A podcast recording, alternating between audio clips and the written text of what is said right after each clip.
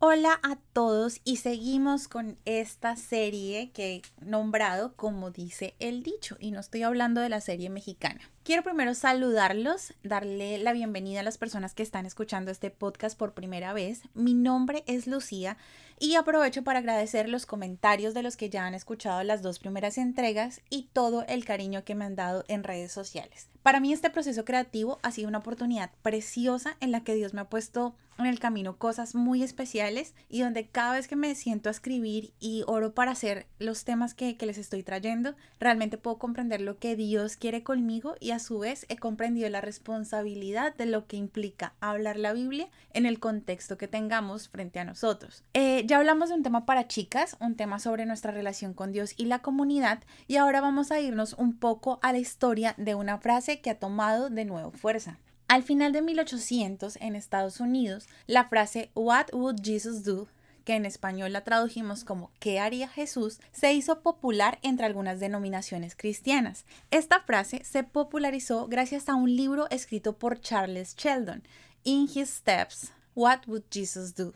Charles, quien es considerado el líder del movimiento de, Social Gospel o Evangelio Social, se hizo relevante con este mensaje en una época donde en la gran mayoría de las congregaciones en el mundo se estaba experimentando un rechazo hacia los más pobres de la sociedad. Como un dato curioso, esta novela se hizo famosa rápidamente porque a diferencia de este tiempo en donde los derechos de autor se pueden solicitar un poco más rápido, en este caso esos derechos de, de autor no fluyeron tan rápido y llegó a diferentes editoriales que claramente editaron el libro y lo llevaron a manos de muchísimas personas alrededor del mundo. Este libro fue traducido aproximadamente a 21 idiomas. En 1990, de nuevo vuelve a brillar como un lema popular, buscando convertirlo en un tipo de moral imperativa que llamaba a los cristianos de la época a buscar cómo demostrar el amor de Jesús. Tanto católicos como protestantes compartían este lema,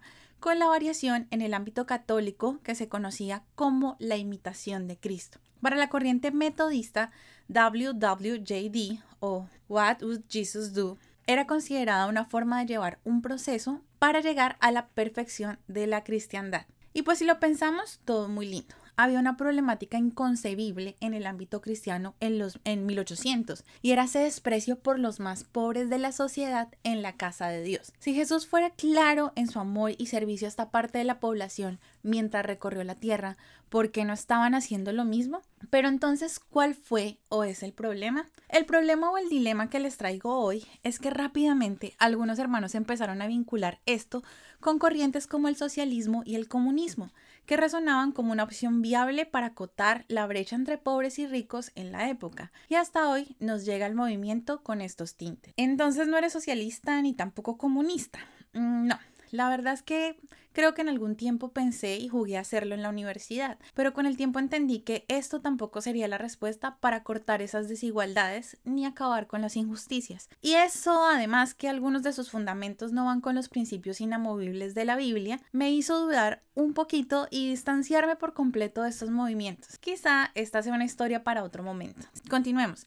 Si bien pensar en lo que haría Jesús es algo loable y especial eh, que debería ser una de nuestras prioridades diarias, cuando encasillamos a Cristo en nuestras ideologías o corrientes políticas, aplica para cualquiera, empezamos a desviarnos de forma peligrosa del camino. Cuando leemos la Biblia a la luz de nuestros conocimientos, de las ideologías y de los libros que leemos, seguro empezaremos a acomodar la palabra de Dios a nuestro gusto. Pero cuando leemos el mundo y todo lo que nos rodea a través de la Biblia, las cosas cambian de una manera radical. Y ojo, no les estoy diciendo que está mal leer otras cosas.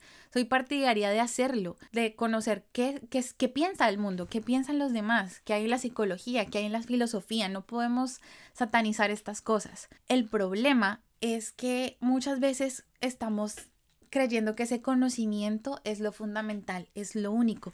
Y como cristianos debemos devorarnos primero el libro que se supone rige nuestras vidas y es la Biblia. Pero entonces está mal o bien movernos a través de esta frase.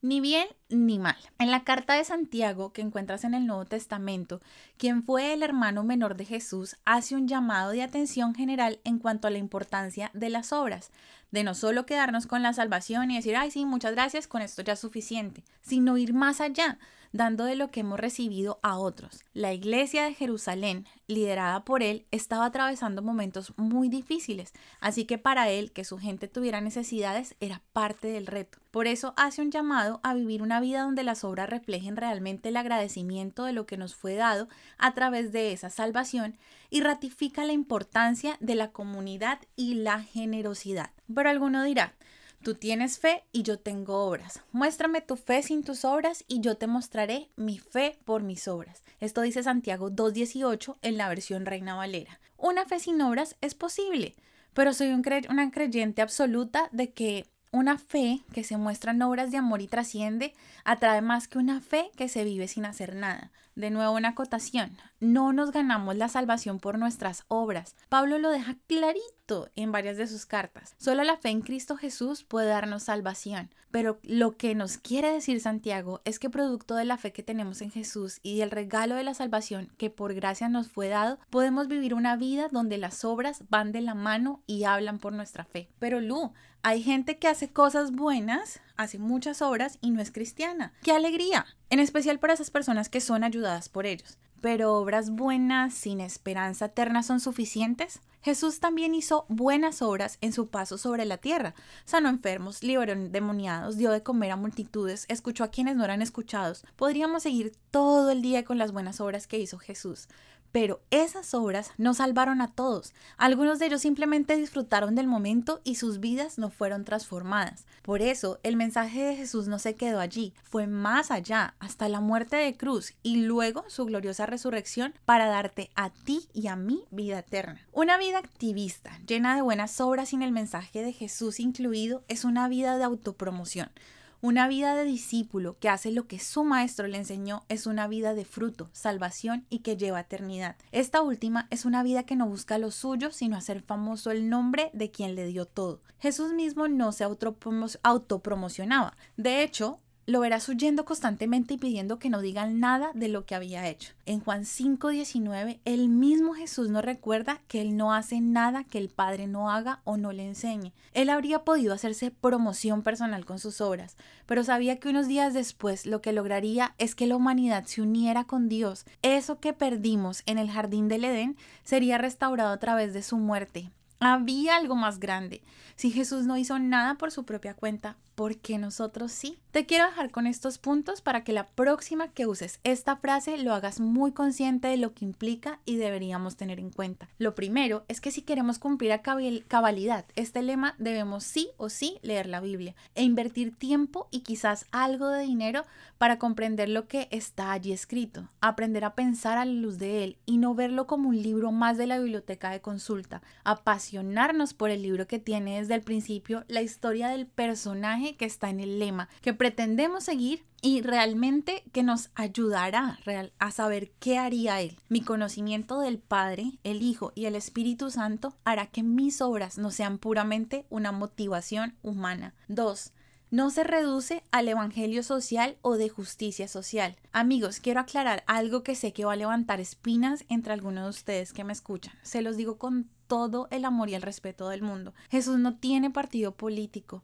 favorecimiento a las minorías en particular y mucho menos se adapta a los discursos del mundo. No adaptemos más a Jesús a lo que nosotros consideramos cambiar al mundo o lo que creemos que está bien. El apóstol Pablo nos entrega una perla preciosa y revolucionaria, porque déjenme decirles algo, la Biblia está llena de revolución, queridos, y de las buenas. En Gálatas 3, 28, 29 dice, ya no hay judío ni griego, esclavo ni libre, hombre ni mujer, sino que todos ustedes son uno solo en Cristo Jesús. Y si ustedes pertenecen a Cristo, son la descendencia de Abraham y herederos según la promesa. Jesús no hace acepción de personas y en eso también incluye a esas personas que hacen daño a la humanidad. Si ellos se arrepienten y creen, queramos o no, hay lugar también para ellos en la mesa. Antes que me digas, pero en la Biblia habla en especial de viudas y huérfanos, lo cual es innegable. En el contexto actual es bueno dejar claro lo que les acabo de decir. Jesús no tiene preferencias ante una causa en particular como nosotros sí podemos tenerlo. Por eso es tan importante mantener nuestros ojos en Cristo y leer la realidad, los medios, las redes y la vida a través de la Biblia. Pilas con unirnos con causas que parecen buenas, pero van en contra de los principios de Dios. No hablo de ser pasivos, sino de ser astutos y saber en qué batallas nos estamos metiendo. Tercero, Jesús es amor. Eh, hice una consulta a través de mi cuenta de Instagram y muchas de ustedes, muchos de ustedes me, compartieron su respuesta y la mayoría me dijo que Jesús era amor o haría mejor dicho, que, que sí, que, que, haría Jesús? Y ustedes dirían, daría amor a María. Y esto es verdad, Jesús es amor. La mayoría en algún punto hemos dicho esto y lo creemos. Y es una verdad. Y a su vez, como Jesús es amor, nosotros estamos llamados a amar. Esto está bien, esto no es mentira. Solamente quiero que recuerdes que Jesús amó hasta su muerte y fue muerte de cruz. Amó como lo aprendí hoy en una de las clases que tengo, que, que, amó hasta el punto de saber que no sería amado por muchos de nosotros, al punto de entregarse como sacrificio perfecto para limpiar los de una humanidad alejada de Dios y servir de puente entre la creación y su Padre. Su amor más grande es su amor es más grande que lo emocional, su amor es más grande que esos sentimientos que conocemos, va más allá de esas cosas bonitas que podamos sentir, de las ayudas, de las buenas obras. Un amor que no buscó lo suyo y que ante todo proclamó las buenas nuevas de salvación. Si ese amor que estás dando no está transformando nada, no está llevando a muchos arrepentimiento, deberías preguntarte si estás imitando a Jesús o estás haciendo de él una falsa imitación. Amar implica hablar verdad llamar al pecado pecado, acompañar a la restauración y menguar para que crezca quien debe crecer en cada uno de nosotros. La próxima vez que uses esta frase, recuerda que el personaje principal es Jesús y que deberíamos como mínimo imitarle, empezando por buscar la voluntad del Padre como Él lo hacía y conocerle en el libro que habla sobre Él, las causas, los enfoques y las formas, estoy segura que Dios te las enseñará. Siempre habrá necesidades en este mundo, siempre habrá alguien que no tiene voz y necesita ser escuchado. Habrá alguien a quien puedas darle eso que ya recibiste. Solo no olvides ir a la fuente primero, derramar tu perfume delante de él y aprender de primera mano qué haría Jesús. Si te gustó este podcast, te pido el favor que lo compartas con tus amigos. No te olvides de dar follow y que Dios te bendiga. Un abrazo enorme para todos y hasta el próximo episodio.